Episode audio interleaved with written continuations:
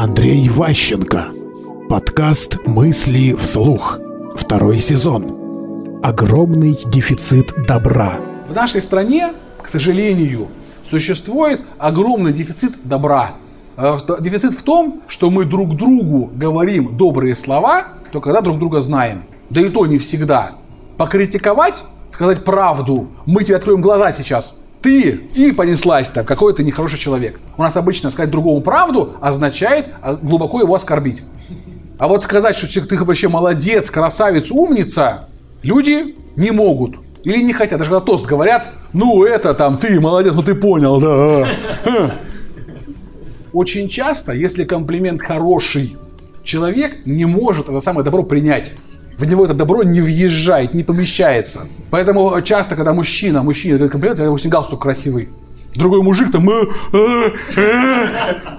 не может, понимаете? В нашей традиции это как бы не принято сейчас. Поэтому просто вот для того, чтобы вы научились понимать, какая схема работы, какая нет, очень важно смотреть на человека и понимать, как он реагирует на ситуацию.